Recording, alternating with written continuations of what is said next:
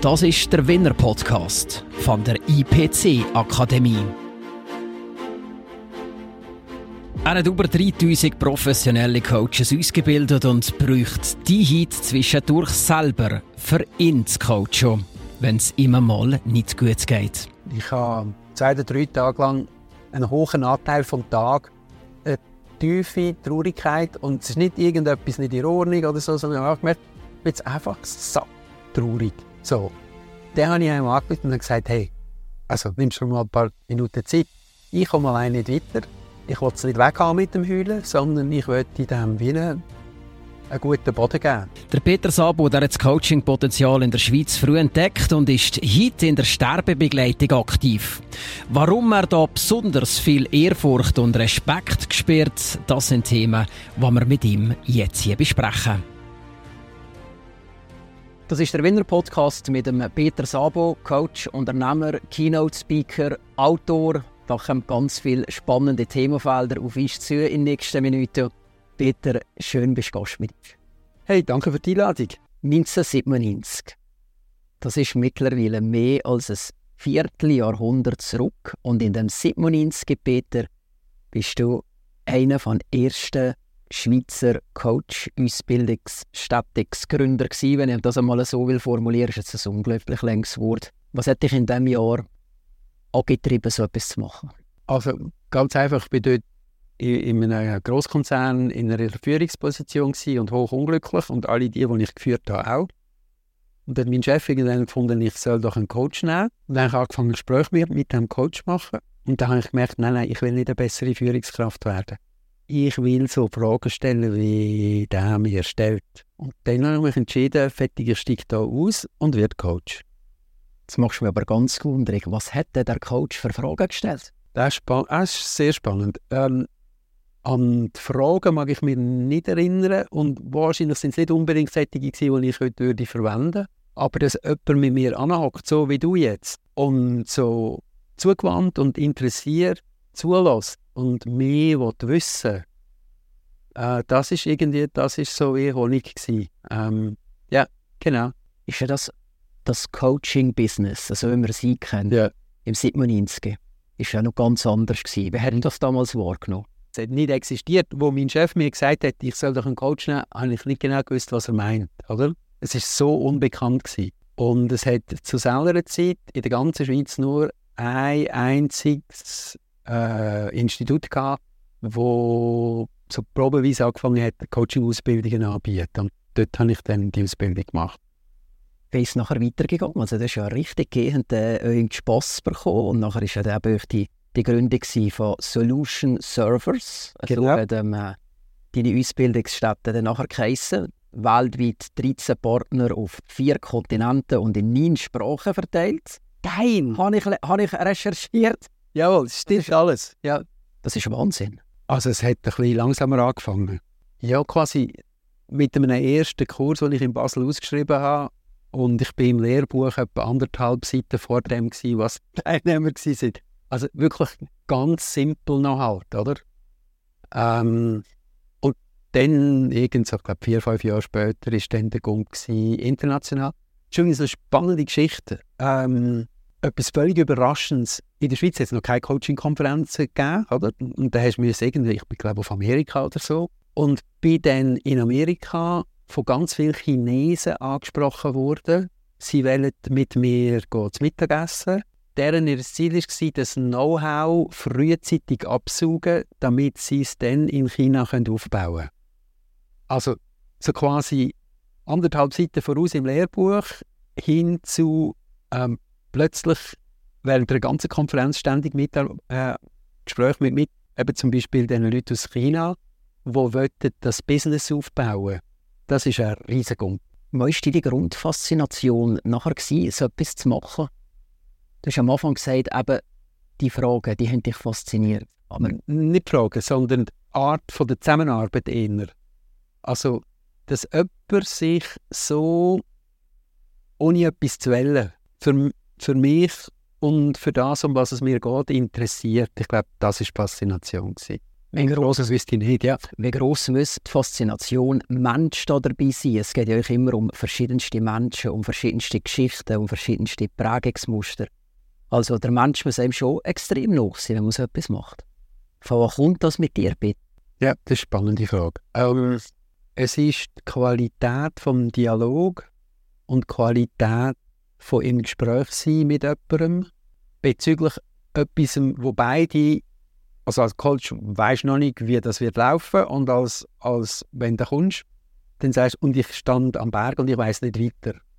Und die Faszination von diesen Faktoren, so füreinander da sein, zusammen etwas konstruieren, so, ähm, wo es Gespräch gibt, wo für den, den Coachee ein handfester, nützlicher Anfang ist, wo er nachher im richtigen Leben kann weitermachen damit. So.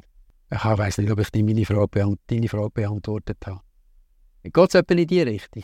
Es geht definitiv in die Richtung. Du sagst eben euch selber, also die, die Inspiration Mensch ist ja eurem, äh, offensichtlich da. Man muss sich ja für Menschen interessieren, wenn man über 3000 professionelle Coaches ausbildet. Das ist heute die Zahl von deinem Unternehmen, über 3000 Coaches, die professionell ausgebildet In dieser Zeit und in diesen Zeitfenster als Ausbildner, wie wichtig ist es da für dich gewesen, dass du selber einen Coach hast und dass du dich selber coachen Ist ja auch nicht unwesentlich. Also es hat ja das Ganze hat ja angefangen mit, mit einem ersten Coach, weil ich im Seich bin so, und die Firma mit mir zusammen also ich denke, in den letzten, wie viel gesagt, 25 Jahren ist es nie mehr vorgekommen, dass ich quasi so einen professionellen Coach extern gesucht hätte.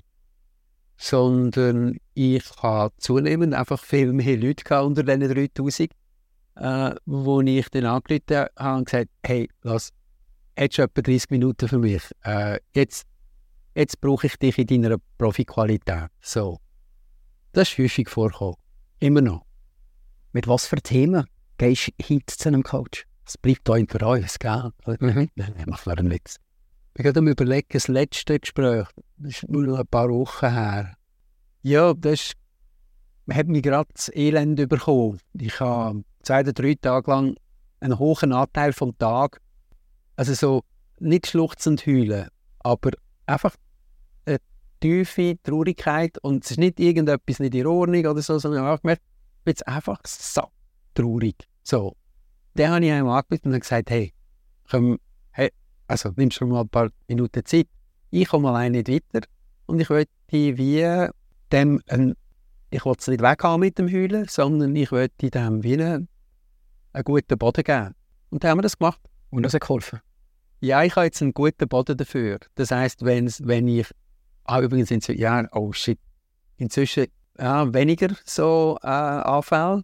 Und wenn ich sie habe, dann ist es eher so wie ein guter, lieber Freund, wo ich sage, ah, schön, wieder da, du darfst, es ist okay. Und ich darf jetzt auch. So. Also ja, es hat einen Unterschied gemacht. Hast du jetzt diesen Coaches, hast du davor gesagt, eben von diesen Coaches, die du selber hast ausgebildet Ja. Gehst äh, zwischendurch vielleicht auch mal im einen oder anderen Telefon und sagst, jetzt brauche ich dich gerade 30 Minuten, und zwar in deiner deine Profiqualität. Hast du sonst noch Kontakt mit diesen Leuten oder bildet man die uns und nachher verschwinden sie ein bisschen von der Tischle? Inner umgekehrt. Sie kommen mit mir in Kontakt. Also, und wenn dann schon einen in, also vor ein paar Wochen ist einer in Kontakt gekommen mit mir, weil er etwas wollte von mir, Mentor-Coaching. Und dann hat er, müssen, hat er gesagt, ja, er möchte dort ein bisschen weiterkommen. Und dann haben wir gesagt, das Praktischste ist, wenn ich ihn gerade erlebe, wie er jetzt im Moment coacht. Und übrigens, ich habe gerade etwas, oder? Also, so geht's. Mhm. Und dann haben wir halt ein 10-minütiges Gespräch gehabt. Wenn du das vergleichst, aktuell in der Qualität, wo heute Coachings durchgeführt werden und ohne dazu mal Ende 90er Jahre. Oh, oh. Was ist der Hauptunterschied? Da, da hat sich ja offensichtlich etwas verändert. Ich bin nicht sicher, ob ich es objektiv kann äh, beantworten kann, weil was ich am meisten merke, dass sich verändert hat, ist, wie ich Coaching-Gespräche führe. Also das ist sehr deutlich und das ist dramatisch anders. So. Und aus dem Coaching-Markt bin ich eigentlich vor etwa 10, 12, vielleicht sogar ja, 14 Jahren ausgestiegen, ganz bewusst, weil sich der Coaching-Markt in eine Richtung entwickelt hat, wo ich gesagt habe, mit dem würde ich nichts mehr äh, zu tun haben. Ich bin immer wieder eingeladen worden zu internationalen Konferenzen. Und die letzte, wo ich noch war und gegangen bin, äh, ist, glaube also ich glaube in Seoul war, ich bin nicht ganz sicher. Hm? Und es war eine grosse Konferenz mit ganz vielen Leuten so aus, aus dem asiatischen Raum, wahrscheinlich an die 1000 Teilnehmer. Auf dem Podium bin ich der Einzige, der noch Coachings gemacht hat. Alle anderen sind interessiert gewesen, wie man das Coaching-Business aufbauen und erweitern und mehr Leute. Und dann habe ich gesagt, okay, jetzt höre ich auf, fertig. Ich will, ich will nichts mehr mit dem zu tun haben. So, also mit dem Kommerzialisieren von einer Dienstleistung, damit man mehr Umsatz macht. Da habe ich gefunden, nein. Das, und das ist dann die letzte Konferenz, ich bin nie mitgegangen. Also gleich, aber irgendwo die Geschichte von, von, von Umsatz und Business ist ja in der heutigen Zeit nicht ganz unwesentlich. Darum bin ich auch ausgestiegen, ja. Ist das früher anders gewesen? Ja, bei der ersten Coaching-Konferenz, der Präsident von dem neu gegründeten Coaching-Verband, der ist angestanden und dann hat er müssen, äh, hat wirklich müssen und gesagt, das ist ja unglaublich, jetzt kommen so viele Leute aus der Welt zusammen. Und dann hat er gesagt, und es fängt eine neue Ära an und wir sind jetzt dabei und wir haben es in der Hand, zum, dort hat es wahrscheinlich erst 7 Milliarden Leute auf der Welt, hat er gesagt, und wir haben es in der Hand, das Leben für also potenziell 7 Milliarden Leute besser zu machen. Hey, danke sind ihr da, jetzt fangen wir an. Das ist sehr anders als, okay, äh, wie kriege ich noch mehr Kunden? Oder wie kriege ich als Coaching-Konzern eine größere Ausbreitung? Das sind völlig andere Fragen. Und die, mit denen wollte ich nicht mehr zu tun. Also die ganze Kommerzialisierung, die, genau. du, du selber ja. hast angesprochen Peter, etwas, was dich ähm, äh, zunehmend das Interesse von dir hat geweckt, sind äh, Gespräche mit Sterbenden. Ja, also in letzter Zeit, das, das ist ganz anders, das ist sehr unkommerziell, genau. Was ist, was ist da genau passiert? Gibt es da so ein Schlüsselerlebnis, oder? Ah, also du bist vielleicht noch ein bisschen jung dafür. Ähm, ich habe drei erwachsene Kinder und die finden, ich sei schon sehr alt und sie müssen manchmal nach mir schauen. So, und dann hat die mittlere Tochter hat gesagt, du Papa, ich habe hier gesehen, ähm, die, die ökonomischen Kirchen im Kanton Aargau, die bieten einen Kurs an für professionelle Sterbebegleiter. Ich finde, du solltest diesen Kurs machen. Und als Papa mit so weißen Haaren und alt und so, dann machst du einfach, was Kinder sagen. Früher war es umgekehrt, gewesen, aber jetzt, und das war affengeil. Gewesen. Ich bin froh, hat sie es gesagt. Also ist auf Anraten von meiner Tochter. Und es war mir sackwohl damit. Ich mache es jetzt noch sehr gerne. Ja. Was, was ist denn da genau passiert? Hat es da eine spezielle Begegnung gegeben? Ich bin, also ich habe mich noch nicht angemeldet, sondern bin mal so an einer Infoveranstaltung und die Frau, die die Infoveranstaltung geleitet hat, also ich, sie hat noch kein Wort gesagt. Ich bin zur Tür reingekommen und ich habe gewusst, okay, diesen Kurs nehme ich. So, also wie sie da steht, wie sie, wie sie präsent ist, gesagt, okay, das, ja, das, das ist gut. Da mache ich die Ausbildung. Weil gleich nochmal zurück eben auf, auf die Grundsatzfrage mit eben Gespräch mit Sterbenden. Was ist da anders? Also, also es ist jetzt eigentlich mein Hauptast jetzt. Da können wir vielleicht noch auch mehr darüber schwätzen. Also was ich jetzt, ihr würdet das Wort faszinierend äh, finden, ich finde es einfach hochspannend, ist, wenn Leute kommen mit etwas Unveränderbarem. Und ich stelle mir jetzt vor, in der Sportakademie kommen die Leute nicht, weil sie mit etwas Unveränderbarem ähm, konfrontiert sind, sondern sie kommen, weil sie etwas, wo jetzt so ist, wollen in etwas anderes verändern. Das interessiert mich auch nicht mehr. So wie die Kommerzialisierung mir nicht zugesagt hat, so quasi, ah, das klingt jetzt abschätzig. Ich meine, es ist einfach nicht für mich, nicht mehr für mich, das mehr, besser, schneller, höher, länger, weiter.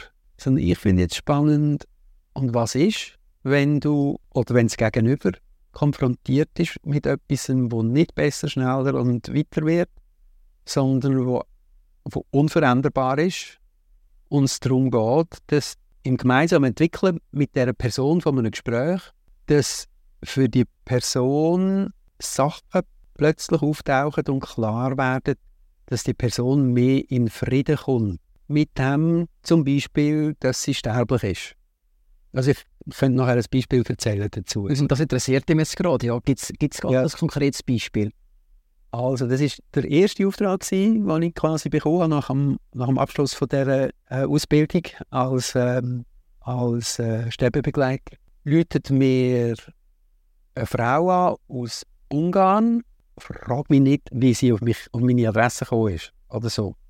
Läutet das in die Schweiz an und sagt, ähm, ich bin da mit meiner Schwester, unser Vater ist am Sterben und die Diagnose ist klar und es geht nicht mehr lang. Und er schwätzt ständig von und dann wird er noch das machen und dann wird das wieder gut und so. Und das sei für sie beide unerträglich. Und sie würde ihrem Vater eigentlich auch wünschen, dass er, ich weiß nicht, wie sie es ausgedrückt hat, das ist ja immer heikel, hm? ähm, dass er so wie im Rest von seinem Leben offenen Auges auf etwas zugeht. Genau so hat sie es formuliert. Und sie haben schon mit jemandem probiert und dann hat er gesagt, äh, die und die müssen wir nicht bringen, das ist nicht so aushalten. Und dann haben wir zwei halt via Telefon und die Tochter hat das Telefon gehalten, weil er nicht mehr so flexibel war oder, oder bewegungsfähig, haben wir miteinander eine Stunde geschwätzt. Und er hat vor allem ganz viel geschwätzt. Und ich habe vor allem ganz viel gelost. Und ich bin vor allem ganz viel einfach tief beeindruckt von dem. Und der passt jetzt gut in euren Zusammenhang. Ähm, der war extrem Bergsteiger. Gewesen. Und etwas, was die Kinder genervt hat, ist, dass er gesagt hat, und der nächste Berg sei in der K2, weil das der letzte, oder, wo noch ist in seiner Reihe.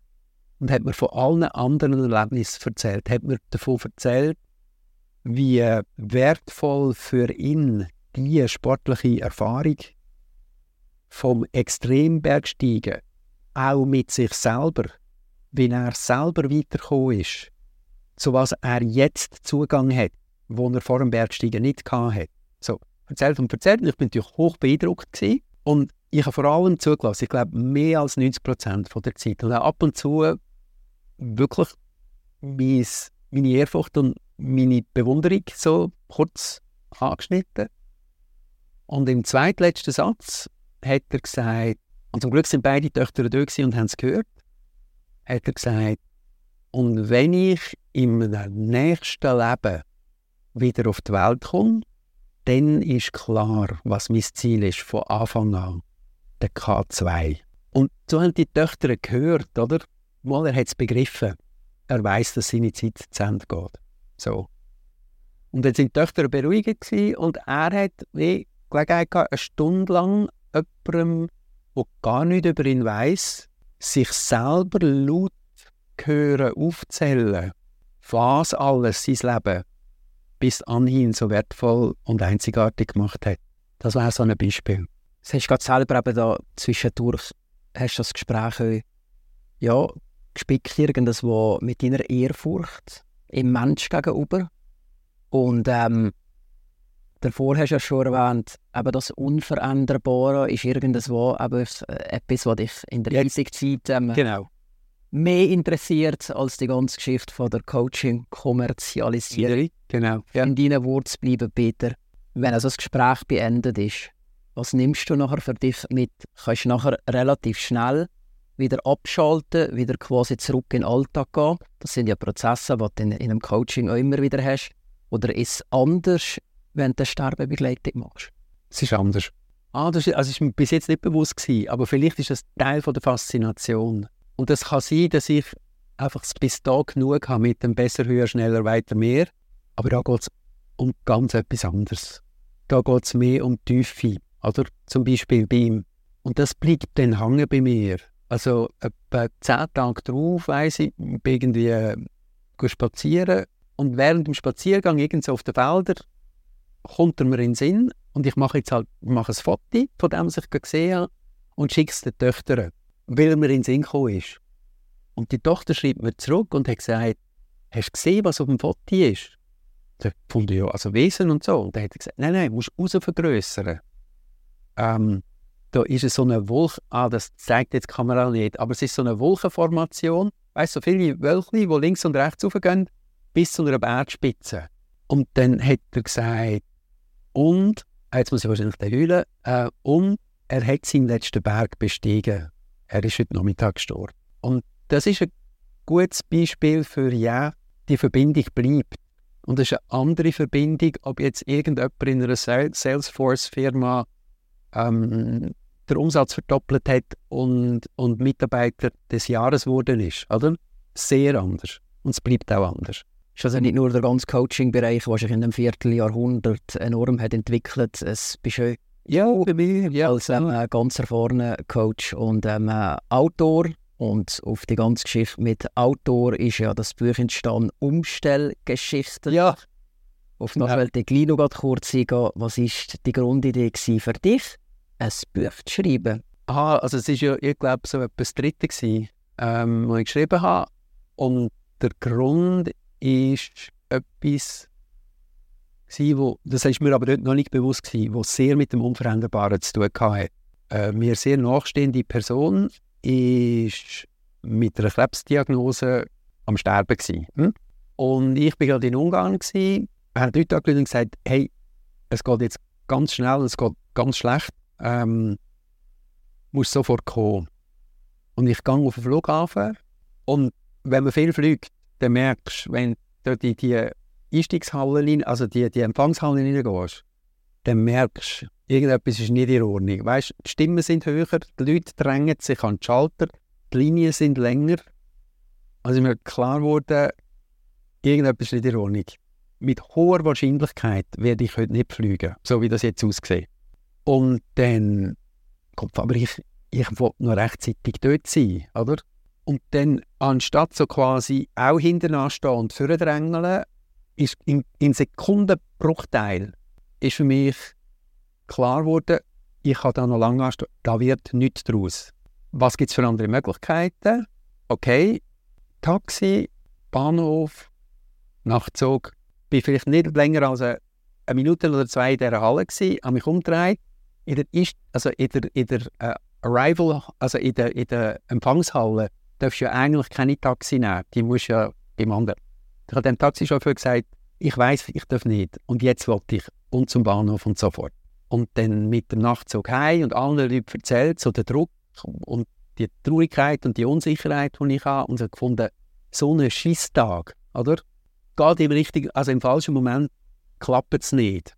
Und ich war fest überzeugt, dass es dass eine unglückliche Geschichte ist. So. Beim Bahnhof angekommen in Basel, hat gerade zufällige Kollegin angerufen und hat gesagt, hey, du Eisboff, müsst ins Spital und erst mit dem Zug und so. Und dann hat sie mir die Frage gestellt, Peter, wie lange hat es gedauert, bis du umgestellt hast? Und die Frage war mir völlig neu und unbekannt. Gewesen. Weil ja, von wegen umgestellt, ich muss dort hin und, und bin spät. Und das, äh, wie lange hat es gedauert? Und dann habe ich überlegt, okay, ich bin vielleicht anderthalb Minuten dort drin gewesen. In diesen anderthalb Minuten habe ich einen grossen Teil schon mit Strategie an Start verbracht. Der hat gesagt, du wahrscheinlich weniger als eine Minute hat es gedauert, bis ich umgestellt habe auf das Unveränderbare, dass der Flüger nicht wird fliegen. Und aus dem ist dann das Buch geworden später. Ich weiß nicht, ist das eine Antwort auf deine Frage? Ja, definitiv. Es ist eine ganz, ganz, ganz eine interessante Geschichte, die sich so hat abgespielt. Nachher eben Umstellgeschichten, wie du im Buch dann nachher genau. selber hast gesagt. Peter, wie alle Gäste hier bei uns im Winner Podcast ähm, ähm haben wir dich gebeten, dass du drei Wörter mitbringst. Du hast genau. das ein bisschen anders interpretiert und das finde ich ganz interessant oder spannend. Ah ja. Weil du hast nicht drei einzelne Wörter gebraucht, sondern hast drei Wörter gebraucht, die miteinander Sinn geben. Zur Verfügung stehen. Ja. Und da sind wir ja wieder genau im Coaching-Bereich drin oder euch im Bereich ja. ähm, als Sterbebegleiter. Interpretiere ich das recht? Wenn ich das irgendein Wasch auf Wasch als eine Lebensaufgabe ja. dich sehe. Ja, das, das ist so. Also ganz vereinfacht. Das Leben hat mich unglaublich großzügig und reich beschenkt mit deren Arbeit, die ich nach dem Corporate Scheiß ähm, seither, seit 25 Jahren gemacht habe. Jetzt, als ich mich früh pensioniert habe, ähm, habe ich unendlich viel Zeit dann gibt es eigentlich das andere. Also das Leben hat mich gut vorbereitet, ich habe unendlich viel Zeit und ab jetzt stand ich einfach zur Verfügung und Die Schwierigkeit ist höchstens nur, dass ich kein Geld dafür will verlangen weil ich sage, nein, nein, ich will zur Verfügung stehen. Oder? Das hat nichts mehr mit, mit besser, schneller, höher für mehr Geld und Umsatz und so zu tun. Genau. Losgelöst vom Kommerz und eben zur Verfügung stehen. Ja. Weil muss irgendwo als Lebensaufgabe gewesen. Genau. Peter Sabo, schön bist du Gast im Winner Podcast. Hat Spass gemacht, einen Einblick zu bekommen in die 25 Jahre und noch ein paar mehr, was du jetzt hast erzählt. Danke vielmals. Hey, und danke vielmals für deine aufmerksame Art äh, zu fragen und für die Gelegenheit, dass ich eine Geschichte, die ich noch nie erzählt habe, ähm, heute erzählen durfte. Es ist ein bisschen so wie der, der gestorben ist. Es tut gut. Ich bin aber noch nicht gestorben. Genau. Ja. Merci vielmals. Das ist der Winner Podcast von der IPC Akademie.